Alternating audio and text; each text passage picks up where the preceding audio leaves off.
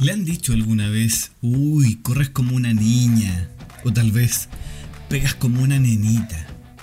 Estoy seguro de que más de alguno ha recibido o incluso ha ocupado esa típica agresión verbal. Pero, ¿es realmente un insulto? Fíjense que en 2014 una conocida marca ocupó este, comillas, insulto en una importante campaña publicitaria. Los resultados fueron tan abrumadores que vale la pena que dediquemos un capítulo completo a ello. Bienvenidos a este, nuestro sexto capítulo de la primera temporada de Inside Coffee. Sírvanse su cafecito porque ya comenzamos. Bienvenidos y bienvenidas a Inside Coffee, un podcast de la Escuela de Comunicación de Duoc UC, sede Maipú conducido por el escritor, profesor y publicista Rodrigo Castillo, quien nos contará, a veces solo y otras acompañado, sobre algunos interesantes casos corporativos.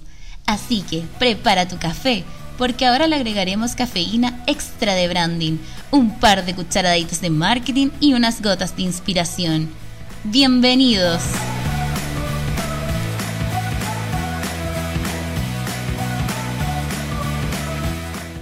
Muy bienvenidas y bienvenidos a este nuevo capítulo de Inside Coffee. ¿Qué tal, queridas y queridos escuchas de nuestro podcast? Nosotros estamos muy felices porque ya hemos tenido algo de interacción en nuestro Instagram. Estamos recién empezando, así que hemos subido algunas historias, algunas publicaciones, pero hemos ido aumentando el número de seguidores de a poquito y también de interacción también de a poquito. La idea es que nos sigan en arroba podcast insight-coffee y coméntenos sobre qué caso les gustaría que habláramos. Nosotros igual tenemos una biblioteca de casos interesantes, pero si hay interés por alguno en particular, de alguna marca en particular o, de algún área de negocio en particular, podemos ir adelantando algunos capítulos. Recuerden que el Instagram es nuestro canal de interacción, nuestro único canal de interacción por el momento, desde cualquier parte del mundo. Esto va para todo el mundo. Eh, aunque igual se agradece también que nos sigan en Spotify y que escuchen todos nuestros capítulos y los compartan en sus redes sociales. Hasta el momento estamos solo en Spotify, ¿cierto Boris? Sí, sí, hasta el momento es lo que sabemos. Bueno, si alguno de nuestros auditores nos encuentra en iTunes o en otras plataformas, le agradeceríamos que nos comuniquen eso para corroborarlo. Bueno, comenzamos con este capítulo titulado Lo hace como niña. Fíjense que desde 1967 en Estados Unidos se realiza el ya célebre evento deportivo del Super Bowl o Super Tazón, como se diría en castellano. Para los que no lo ubiquen, es el partido final de la NFL, la National Football League. Eh, es como la final anual del campeonato más importante de fútbol americano de ese país. Digamos que es como una final de la Copa, Copa Libertadores, pero gringa, ¿cierto? De, fútbol americano. Del deporte que es más importante para ellos, ese es su, su, eh, evento más importante. Eh, esto es muy importante para ellos y, eh, bueno, seguramente a los que ya han visto este evento sabrán el espectáculo que significa. Muy al estilo del país del norte. Bueno, también es un espacio publicitario de grandes proporciones, a mi criterio las máximas proporciones a nivel mundial.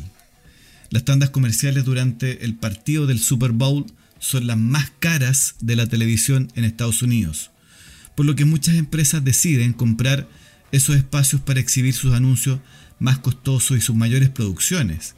Sin ir más lejos, el primer spot de estas características fue 1984 de Apple, dirigido por nada menos que Riddle Scott. Este spot revolucionó el concepto de la publicidad emitida en ese acontecimiento, en este evento, en el Super Bowl. A partir de ahí, muchas empresas usan este espacio para dar a conocer sus propuestas más creativas, sus nuevos productos, eh, e incluso diarios como el USA Today organizan un concurso para premiar el mejor anuncio del Super Bowl. Le preguntan a la gente cuál creen que fue el mejor spot del Super Tazón. El, el número de espacios que se destina a la publicidad está limitado debido a que la audiencia puede, eh, o sea, hay un número eh, relativo de espacio que hay para, eh, para el supertazón. Y esto tiene que ver con, con la cantidad de gente que lo ve. Por lo tanto, el precio es muy elevado. Sin ir más lejos, en el 2019, por ejemplo, una empresa que quisiera colocar un spot solamente de 30 segundos durante el partido tenía que pagar cerca de 7.7 millones de dólares. 7.7 millones de dólares. No sé qué empresa en Chile podría invertir tal suma de dinero solamente por 30 segundos de exposición. Bueno, para volver al... Me, perdonan un poquito la garganta, es que me falta mi agua piave. Que... Ahí sí. A su salud. Se agradece la agüita piave que nos enviaron nuestro, nuestros auditores. Ya tuvimos nuestro primer regalo. No tenemos auspiciador, pero tenemos, ya tenemos un primer regalito que nos llegó esta semana y de agua premium, agua piave. Así que muchas gracias a las personas que nos hicieron llegar esta agua. Bueno, volvamos al foco de este capítulo que era eh, uno de los anuncios más populares de los últimos años, que de hecho, fue el que se emitió durante el Super Bowl del año 2014 que hablábamos al principio. Escuchemos algo de eso.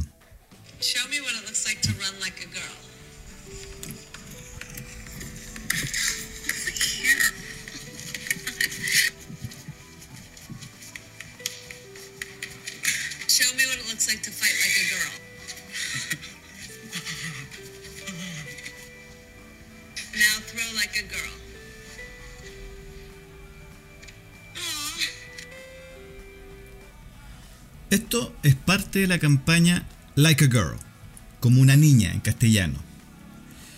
Esto lo hizo la marca de toalla higiénica Always. Esta campaña rápidamente se hizo viral, pero no era un spot común y corriente, sino más bien una especie de experimento social. El experimento consistió en pedirle a un grupo de niños y adolescentes, mujeres y hombres, de entre 5 y 20 años de edad, que hiciesen actividades como correr, lanzar o pelear con alguien, tal y como haría una niña. ¿Cómo lo haría usted, don Boris? Ya, ahí está haciendo la, la pantomima, Boris. Exacto. No es necesario que lo vean, porque estoy seguro que todo nuestro auditorio, o la gran mayoría, haría esos mismos gestos, ¿cierto? Estoy pensando en gente adulta, que haría un gesto como niña.